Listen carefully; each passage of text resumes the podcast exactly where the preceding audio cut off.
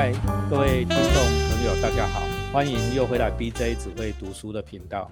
哦，我们上面呢有讲了两集哈，卡尔维诺大师的《看不见的城市》这本书呢，自从我这个频道开了以来，我其实早就想讲卡尔维诺，好不容易找到一个人真的愿意认认真真的来分析、来讲卡尔维诺哈，所以我们把立方。跟齐鲁都一起找来，两个不同的时代，对这个大师的经典作品啊，有不同的诠释啊。我为大家前景提要一下，我们之前讲城市与记忆有两集，我们讲城市与记忆，然后我们今天又要回过头来哈，谈论这小说的本身啊，这个框架式的小说的本身还是一样哈，请齐鲁来。之前我们花了两集在讲忽必烈跟。那个把马可波罗对谈，那马可波罗讲的梦的本身的部分，但是我们今天就来讲框架，就是马可波罗到底跟忽必烈他们之间发生了什么事情，他们都之间怎么讲的这样子，觉得讲细一点啊，因为我觉得大部分人讲这个书可能不会讲这么细，我想用这么细的方法讲，是因为我觉得我当初看的时候是觉得说这本书很美，我一第一喜欢的就是它的文字很漂亮，但是其实它到底讲些什么东西，对我来说其实就是。模模糊糊，高来高去。我最近看了二三十年，终于好不容易好像懂一点点的，就想说希望把我自己的好不容易有一点点的心得，就是分享给大家这样子。这个我也要详细一点。我我看第一次看的时候跟你一模一样，我我就觉得这文字真的超厉害，但是一点都不关心说它内容讲了什么，因为这个内容真的搞不清楚呢。第一次哦，紧张搞不清楚，要读好几次，按照跟人家讨论，你才会慢慢的理解看文诺到底想表达什么。其实是有意思的。我就讲，就是说，我就一从头开始讲，就是它分为九章，就是忽必烈跟马可波罗对谈，已经有九章九个场景，但其实都只有他们两个在讲话而已。嗯。那第一章讲的就是我们最早最最前面那一集有交代过了，就是交代他们两个见面的情况。那马可波罗在报告。这样子这件事情，所以就第一张头就讲这个。那他他九张虽然叫九张，事实上他他每一张都是一张头一张尾这样，就是一张偏头手跟末，然后这样写。对。那我们就在讲第一章的末，就是就是当他报告来那个几篇的那个梦境他的见闻之后呢，诶末的话又是交代交代回来说马可波罗跟忽必烈继续的交谈的情况。第一章末他就描述说，诶马可波罗和忽必烈交谈的时候呢。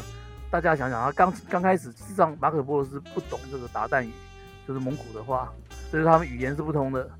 那所以说马可波罗怎么跟忽必烈交谈呢？事实上是透过各种的手势，或者说跳跃的动作，或者说尖叫，或者是一些惊呼，或者说模仿动物的声音，或者说是随身带的一些小物品，像什么，对，书里写说什么鸵鸟羽毛啊、豆子枪、石英啊这种石头啦之类的，然后就在。那个大汉的面前，像像摆棋子一样，就做一些各种的排列，然后用来描述他想表达的东西。对啊，所以一开始是比手画脚，然后用用东西这样排列的，这样久了之后，那忽必烈也很聪明啊。忽必烈了解到他自己想说，在他了解到这是书里的原文哦，他说忽必烈知道，他就开始想说啊，马可波罗所展现的每一件事物都具有象征的力量，啊，所以他一旦见过了之后，就不会忘记或混淆。但是他最后想想想之后，他又想说，哦，这个象征有个问题，就是新的事实会由象征那边获得意义，同时也赋予象征一个新的意义。所以说，象征的意义是会游移的，会变化的。那忽必烈想说，我的帝国是不是只是心灵幻象的黄道十二宫？他就问了那个马可波罗一个问题，他说，最后当我晓得所有象征的一天，因为马马可波罗用象征跟他讲嘛，他说，当我理解所有的象征的时候，我还能拥有我的帝国吗？他就说这这个东西是不是幻象？就是好像上一集吧，就是 B J 也问了我们一个灵魂问题嘛，就是我们怎么样分辨我们是不是活在梦里？就是没有办法。其实这一章的时候，哎，忽必烈就已经碰触到这个这个灵魂之问了。对，所以他就反问马可波罗说：“我我要怎么知道我拥有的是幻象，是心理的？我是不是活在我拥有一个很大的帝国的梦幻？就是我的帝国是不是一场梦？”那这个威尼斯人就回答说。陛下，不要相信这种说法。到了那一天，您将会是所有象征的象征，是所以象征的象征，象征之王，后设的象征，这个很难哈。我们这个这段超难哈，所以我们要慢慢讲。其实这张，我想就是我自己的领悟啊，就是说这张卡尔维诺老卡，就是想要，其实想要跟读者交代是说，马可波罗用的方法都是象征，但其实也是在讲说，我这本小说，我这本看不见的城市。用的所有的用的主要的技法，用的主要的方法都是象征，它不是一个写实主义的东西，它常常用各种所有的事情都是象征，这是老卡在这个阶段非常爱用的东西。那他就交代了一下象征的意义。那象征会会变化啊，像这样像是灵魂道理，这这其实都符号学的东西啦。对啊，那那老卡有一阵子跟那个罗兰巴特混在一起，所以 跟罗兰巴特混的啊，罗兰巴特又是一个很很玄的家伙，我们以后有有空再讲。对，和这个妇科百也是一样哈，这个这几个都是都搞专门搞语言学的东西。但是我觉得说，至少他这一章，我觉得主要意思就是告诉你说，我们这个小说呢讲的是象征，用的手法都是象征，大家要注意到我讲的东西不是写实的。是象征这样，对。那接下来再教第二张手，就第二张的头。好，我再念解录念一段。那个忽必烈就问马可波罗说：“别的使者都是警告我说什么地方有饥荒，然后有强夺、有勒索、有谋反，或者说是告诉我说新发现的土耳其玉的玉矿，然后貂皮的价钱。”他说：“你呢？”那大汉就问马可波罗说：“你只是在告诉我的，你告诉我的只是在那种那种就是。”在傍晚坐在自家门街乘凉的人里面，心里面所想的事情。那他说：“那你这一切的旅行有什么用？说你到了这么多地方，你没有告诉我说这个地方有什么饥荒、强夺、勒索、谋反，也没有告诉我说当地的物质有什么好的，哪些东西可以买，哪些东西可以卖。那你告诉我的，好像就只是人心里想的，无聊的人坐在乘凉的时候心里想、闲闲想的一些事情。你讲这些东西有用吗？”这一段问题，我现在看起来是一个对于创作的人来说是一个很重大的一个那个灵魂质问。其实他就是在拷问我们这些写小说的嘛，等同于问我们这些创作的人，就是说自称创作人好像有点浮夸了哈。就是问创作的人啊，说小说是虚构的嘛？对啊，那而且常常写的都是，尤其是现在的纯文学啊、文艺小说啊，写的都是心里的一些想法，就是一些很细微、很细微的的想法。他说：“你你为什么不教我？”这些知识呢，就是各种的知识，或者说你为什么不教我投资理财呢？我们对啊，不写投资理财这些事情呢？对，那为什么要写这种无聊的心事？对吧？其实大汉问的是这个，其实也是，所以说我说那个卡维诺说后设，所以他是关心创作有关系，就是说后设小说常有这样的倾向，就是他除了在讲故事里面的题材之外，他常常也在反思说写作有什么意义，写作是什么东西这样。那当然，诶，哦，这个我要讲一下我自己的经因为我我也写写小说，我也创作，我也写剧本，我也写教科书，就是七路讲的投资理财。我跟你讲，我有投资理财的书嘞，实物的东西、科学的东西我没有写，那种虚构的创作的东西我没有写。常常有人介绍说，哦，这位施老师，施老师是小说家。哦。有人说施老师是小说家这件事情的时候，其实我的心里就在想，你真的知道什么叫做小说家吗？或者是你只是看不起小说家，有时候小说家是一个尊称，有时候小说家是一种，老实讲，在学界是一种蔑称。哦，就是就是说，他不是很尊敬你是一个小说家，因为他觉得你的你讲的事情都是虚构的，然后你自己你讲八修言言言啊，你自己写的事情啊，无凭无凭无据的，好像是会这样子的哦。引到这个情境里面来讲啊，大汉讲的这个问题是对的。你为什么只讲那些你内心的转折、内心想的事情？你为什么不告诉我股票行情呢？所以就要看这本书。那个老卡当然有回答啦，就是借着马可波罗讲的非常长的一串，但是我在这边不念，就大家自己去看，因为很复杂。对啊，但是我我简单简单讲了，就是用我的话讲的话，就是结论总结的话，就是他这一段的话讲到最后的话，他意思就是说，小说是一个内向反向的镜子，它不是照照我们的外面。它照的是我们内在，对，那内在的话就是说，读小说或写小说，啊，写小说创作也一样，事实上是为了理解自己。我这几年都比较苦难的说法，就是小读书也是一种修行啊，对，不是内往内的东西，这样就是了解自己。那那这是这是老卡提出的，在这一章里面提出的一个他的想法。读书哈，那齐鲁刚才提出的这个观念很好。我们以前哈教学生要读书。就是说，为什么要读书？因为你从读书里面，每一本书都是另外一个人的人生，那个人生是你没过过的，你在看别人，等于你也过了别人那一个人生，好像是这样子，好像是这样子，这是对从来不读书的人讲。立方，我以前好像有跟你们讲过这样子的嘛，哈。对啊。你觉得呢？你觉得？我等一下再继续讲。来，立方，你觉得呢？我先。大概讲一下，他不是讲到说，哎，这个是一个好像似乎闲闲没有用的东西。我另外想到的其实是更呃更宽一点，不只是写写作或小说，是整个艺术。我印象很深刻，我好几年前我去看了一个云门的现代舞，那个是现在新总监的一个作品，叫做《十三生》。因为那那个是首演，所以他映后有座谈。因为那个作品你也知道，大家大家可能对现代舞有点印象，就是它蛮抽象，就是它有非常多视觉的意象，也可以就是像刚刚讲。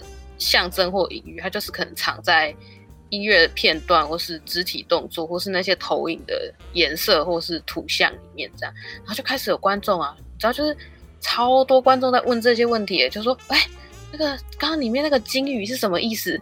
啊啊，那个什么什么什么是什么意思？”已经一个问过了，又后面还会有就是很类似的问题，都在问那些象征、那些隐喻是什么意思。然后因为我家我觉得他也蛮聪明，他就直接反问对方说。那你觉得是什么意思呢？我我你知道当下我就觉得说，哎，怎怎么大家都会想要有一个对于这种东西会很想要一个标准答案？我就觉得说，当假设我们今天一整个社会都是这种状态的时候，我觉得我个我个人不会觉得这样子是最好的。应该理想状态，我脑脑海中理想状态应该就是很像编舞家想说那样，就是可能你你可以对这个有你。自己的想象跟诠释的，呃，我只是突然想到这一段，想要给分享一下。对对对对对，这个我们又讲的太深了一点哦，我来讲哦，我们要要讲到有一些符号学的东西啦，而简单能指跟所指之间的问题，就是说象征它一定是象征某某一个东西，某一个具体的东西啦。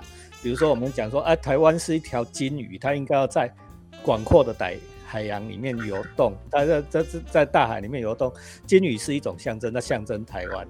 金鱼象征台湾，这是两个完全不一样的事情。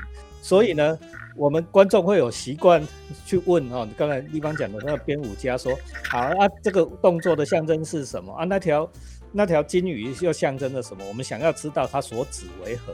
但是艺术的本身，艺术家就是不可以跟你讲所指为何，他跟你讲所指为何，我就直接讲那个所指为何就好了啊。按照底下讲的呵啊，来那个艺术，那一定有人会说，那你你这个人怎么那么奇怪？你偏偏要用这种隐晦的第二层的说法来讲那一个你想要讲的东西啊？为什么艺术为什么要这样？为什为什么要透过一层虚构来象征？因为很简单嘛，有些事情你不能直接讲。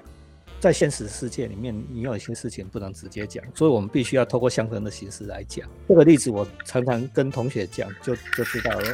如果我说哦，台湾人怎么样又怎么样，哎，马上会被公干，对不对？我就不用，我就换混不下去了，对不对？但是，我要变成有一种象征的手法来讲。遥远的东方，大海上有一个小岛，小岛里的人们呢，永远只知道小岛上发生的事情。对于这广袤世界里面其他地方所发生的事情一概不关心，所以他会觉得说，比这个小岛大十倍的国土，大一百倍的国土，大一千万倍的国土，对他来讲毫无意义。他只在乎他家里门口的那口井。啊，那这是不是象征隐喻的说法？啊，那你听下屋哈？哎，那我这样这个我就能过关，看得懂的人就看懂了。除除了这个之外，其实还我是想到还有另外一个意义，就是有些事情就是你用教的没有用，就是。就是人家不会听，那你让他自己想，那他就会听进去，这样。对啊，嗯，哎，好，所以我们在这一集的最后，我要接回来我刚才讲的那个话题：读书是在读别人的人生嘛？我们对粗浅的读者，我会告诉你说，读另外一个人的人生。所以我在这一个读书频道里面，我讲了很多，比如说传记类的啦，讲别人的人生类的，让大家去体验别人的人生，但是永远都不是。老实讲，齐鲁讲的这个是比较深度的读者，第二层的读者。